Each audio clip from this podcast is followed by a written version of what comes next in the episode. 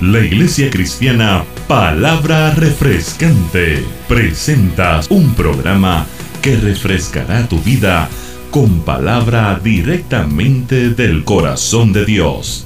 Y ahora con ustedes, el pastor David Velázquez. El libro de San Juan capítulo 16, verso 7. Mientras hoy hablamos sobre el tema garantía de ganar. De la serie Diseñados para ganar. Garantía de ganar. Tú tienes una garantía de ganar. Mire, hay, hay, garantías que se expiran, pero la garantía que tú tienes de Dios no se expira. No tiene fecha de caducación. Y más que eso, tú no pagaste, sino que ha sido comprada a precio de sangre. Y al, al ser comprada a precio de sangre, tú tienes la garantía de ganar. Tú ganas. Tú eres un vencedor. Por eso el apóstol Pablo dice, tú eres más que vencedor. Dice la palabra del Señor en el Evangelio según San Juan capítulo 16, verso 7. Pero yo os digo la verdad. ¿Quién está hablando? Jesús. Jesús le dice a sus discípulos, pero yo os digo la verdad. Esta es la verdad. Os conviene que yo me vaya. Porque si no me fuera, el consolador no vendría a vosotros. Mas si me fuere, os lo enviaré. Jesús le estaba diciendo a sus discípulos, yo le voy a decir una verdad. Está bien que ustedes me tienen aquí conmigo, estoy con ustedes aquí. Pero yo no quiero estar con ustedes aquí. Yo quiero estar en ustedes. Y no solamente este tiempito, sino hasta el fin del mundo. Padre bueno, te doy gracias por tu palabra. Tu palabra es la verdad, tu palabra no miente, tu palabra hace la obra para la cual es enviada, Señor. Háblanos, háblanos, háblanos. Despiértanos, Señor, muévenos, Señor. Que podamos crecer en sabiduría, en revelación, en conocimiento tuyo. Habla mi vida, Jesús. Necesito escuchar tu voz. Necesito escuchar tu voz. Háblanos, Señor, en una manera especial en el nombre poderoso de Cristo Jesús. Amén, Señor. Y amén. Gloria a Dios. Aleluya. Aleluya, aleluya.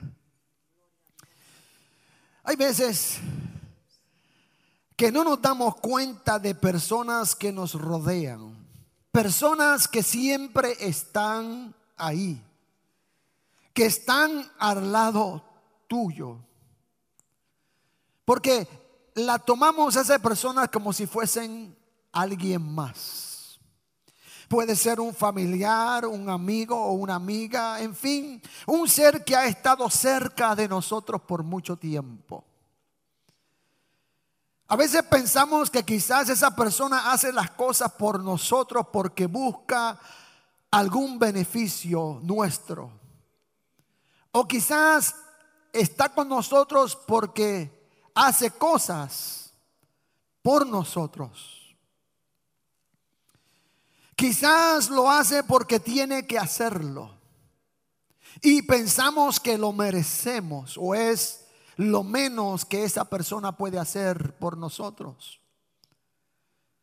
Siempre que estamos necesitados de un consejo, de un abrazo, de una palabra de ánimo, Agarramos el teléfono y llamamos a esa persona, a veces con temor a no molestarla, pero estás seguro y estás segura que cuando tú escuches la voz de esa persona, te vas a sentir mucho mejor. Te va a poder calmar. Sus ojos, los ojos de estas personas son para ti. Sus atenciones son para ti. Su rostro brilla cuando acudes a él o a ella. Pero llega el momento de separación.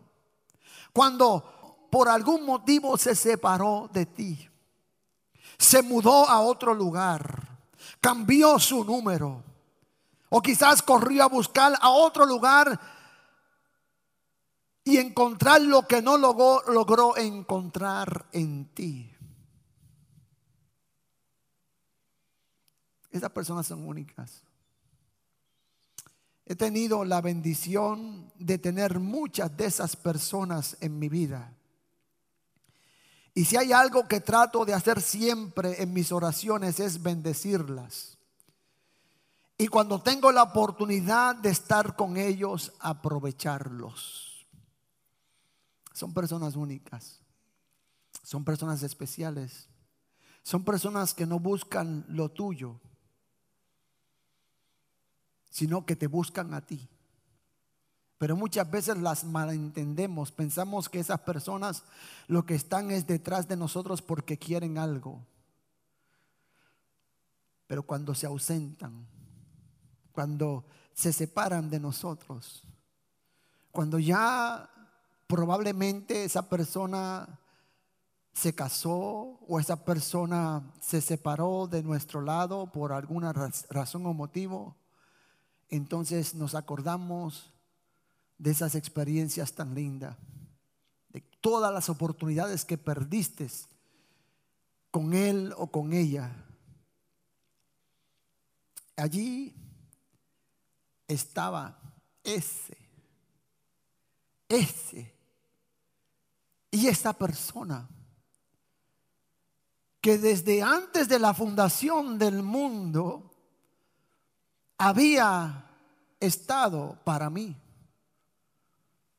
Había estado aguardando el momento cuando el día 28 de junio del 1963 una madre iba a dar a luz a una criatura y le iban a nombrar Rey David Velázquez. Allí él estaba, esperando mi nacimiento. Pero estaba ahí mucho antes, sobre la faz de las aguas.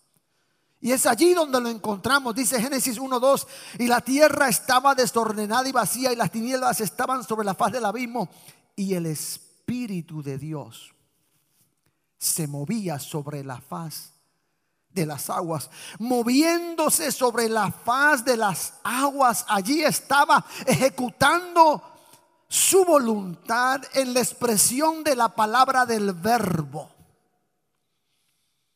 Y dijo Dios, y, dijo Dios, y en el silencio de su potencia la creación fue revelada pintando majestuosamente el sol, la luna, las estrellas, los árboles, las montañas,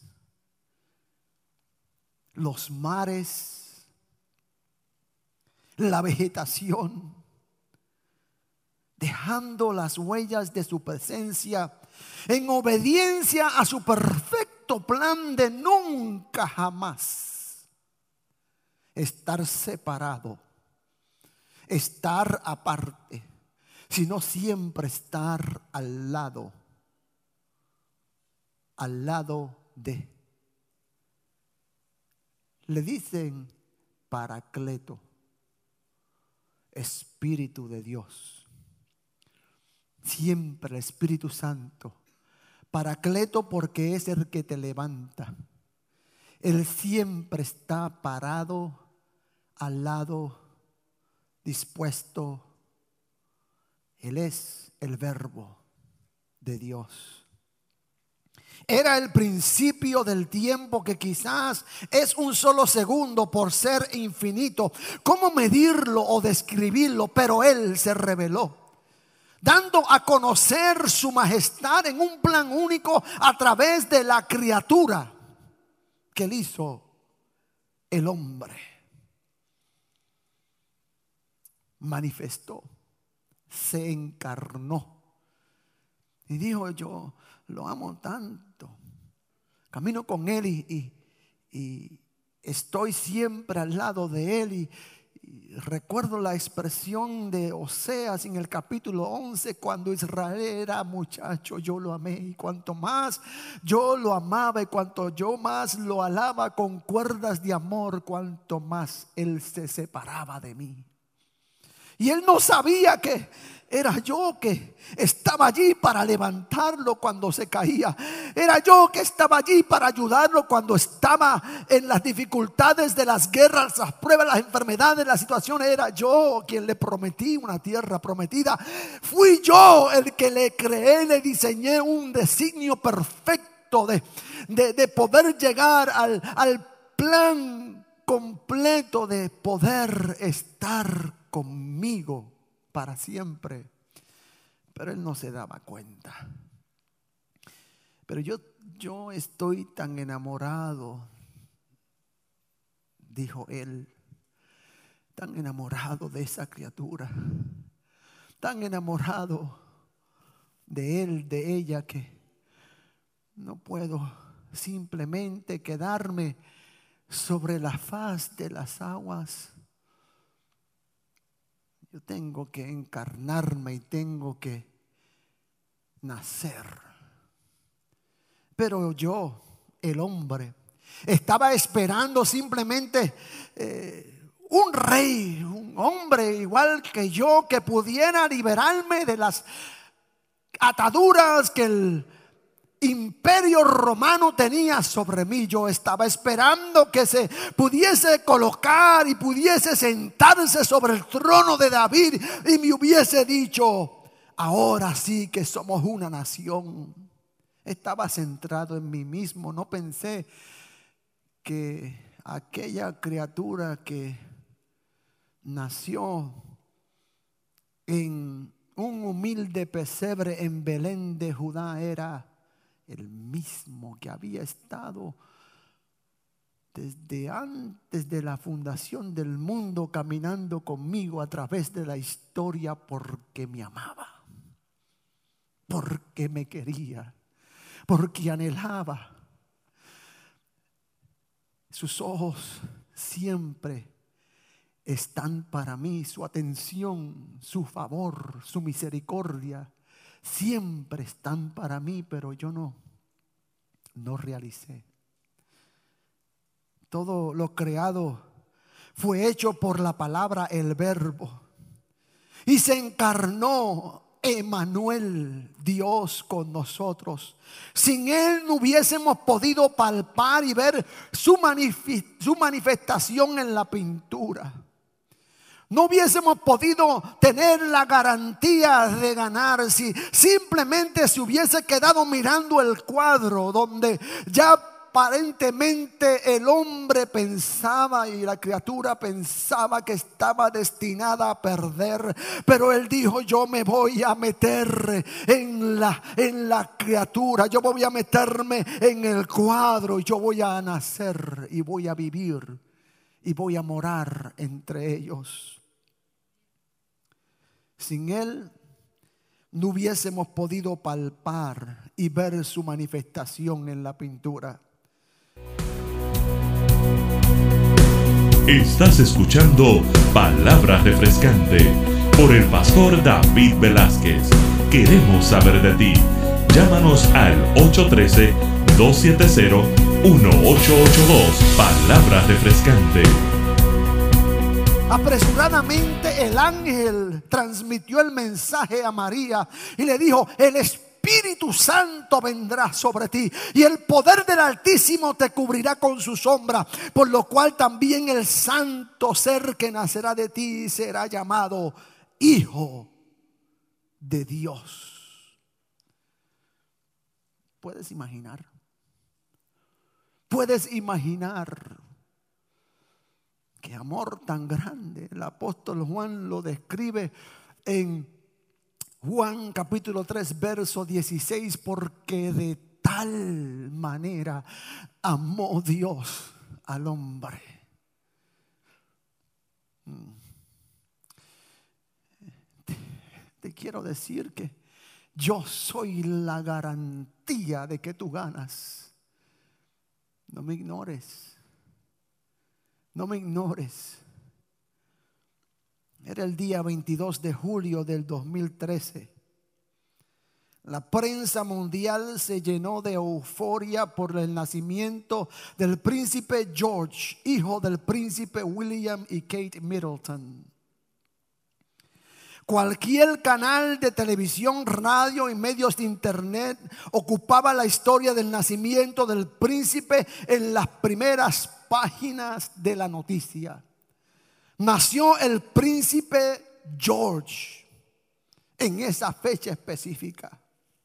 Mientras alrededor del mundo entero nacieron 367 mil bebés en el mundo el mismo día que nació George. De acuerdo a las estadísticas, cada 4.6 segundos nace un bebé. El mundo identificó a todos esos bebés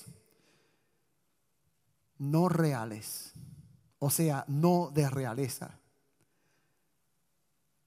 que no tenían descendencia de realeza, de realeza como el príncipe George. Uno de los detalles más enfatizados en el nacimiento del príncipe George fue que Kate Middleton, su madre, lo concibió por un parto natural.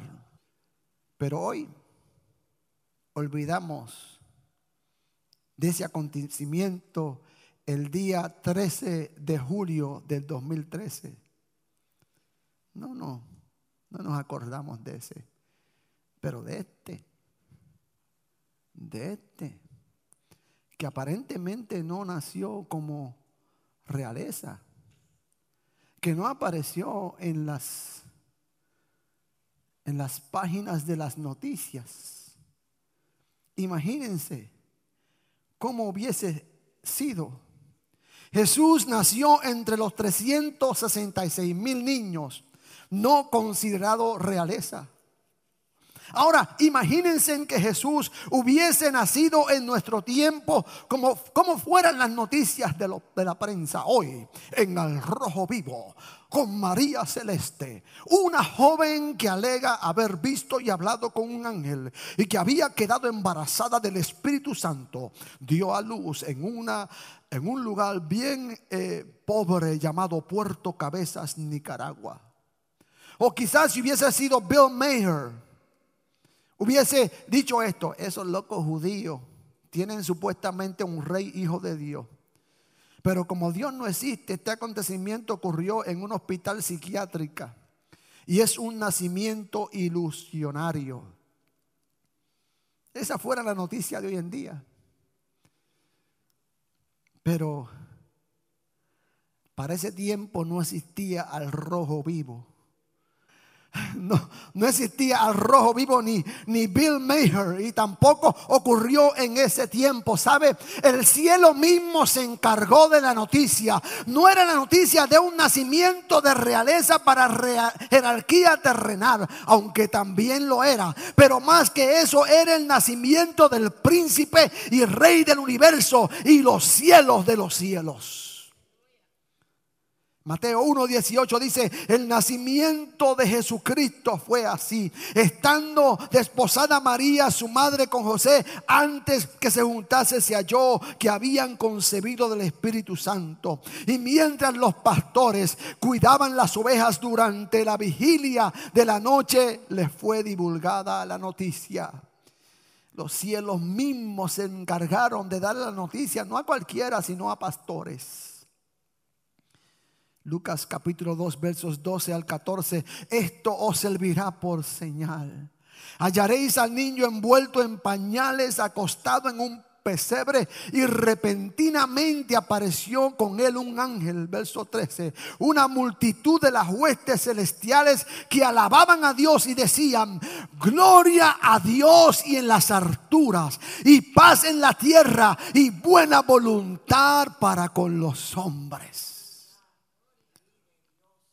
estaba. No era un bebé cualquiera, pero para ellos sí. era aquel que había estado sobre la faz de las aguas, que había llevado al pueblo de Israel de la mano, aunque no le conocieron. Él allí nació, en un humilde pesebre, en Belén de Judea. Entonces, en su plan majestuoso, habita entre los hombres. Y un día le preguntan, le pregunta a aquellos que caminaron con él a través de las ciudades, mientras predicaba, mientras hacía milagros, mientras mostraba su gloria y hablaba cosas que nunca se habían hablado. Un día reunidos le pregunta, ¿quién dicen los hombres que soy yo? ¿O quién soy yo? ¿Qué dicen los hombres? Ah, tú eres un profeta. Tú eres Elías o tú eres un profeta de Dios. Dice la palabra que Pedro alzó su voz y dijo, tú eres el Cristo, el Hijo del Dios viviente. Ah, bienaventurado eres Simón, hijo de Jonás. Esto no te lo reveló sangre ni carne, sino mi Padre celestial. Y yo te digo que tú eres Pedro, que significa piedra. Y sobre esa verdad que tú has dicho, yo voy a construir, yo voy a, edificar mi iglesia. Y las puertas del Hades o las puertas del infierno no prevalecerán contra ella. Yo te estoy diciendo, Pedro, que tú tienes la garantía de ganar. Porque tú has reconocido al verdadero Dios. Aquí estoy. Y les dice a ellos, Juan capítulo 14, versos 16 y 17. Y yo voy a rogar al Padre y os dará otro consolador para que esté con vosotros para siempre. El Espíritu de verdad, el cual el mundo no puede recibir porque no le ve ni le conoce, pero vosotros le conocéis porque mora con vosotros y estará en vosotros. Es Jesús hablando. Cuando eh, el Señor le dice a los discípulos, voy a enviar al otro, Él está hablando del mismo, Él dice, yo no voy a enviar uno que sea eh, eh, un poco gastado, que no tenga las mismas, las mismas cualidades, no, es yo mismo, Él mismo va a ser yo, yo mismo, no va a ser diferencia. La única diferencia es que en lugar de estar con ustedes, voy a estar en ustedes. Yo quiero que ustedes vean, miren mi gloria, miren cómo, cómo Dios, cómo yo puedo hacer cosas para gloria del nombre del Padre. Y ustedes pueden hacer lo mismo, porque yo estoy en vosotros. Juan capítulo 14, verso 26 y 27. Mas el consolador, el Espíritu Santo, a quien el Padre enviará en mi nombre, Él os enseñará todas las cosas y os recordará todo lo que os he dicho. La paz os dejo. Mi paz os doy. Yo no os la doy como el mundo la da.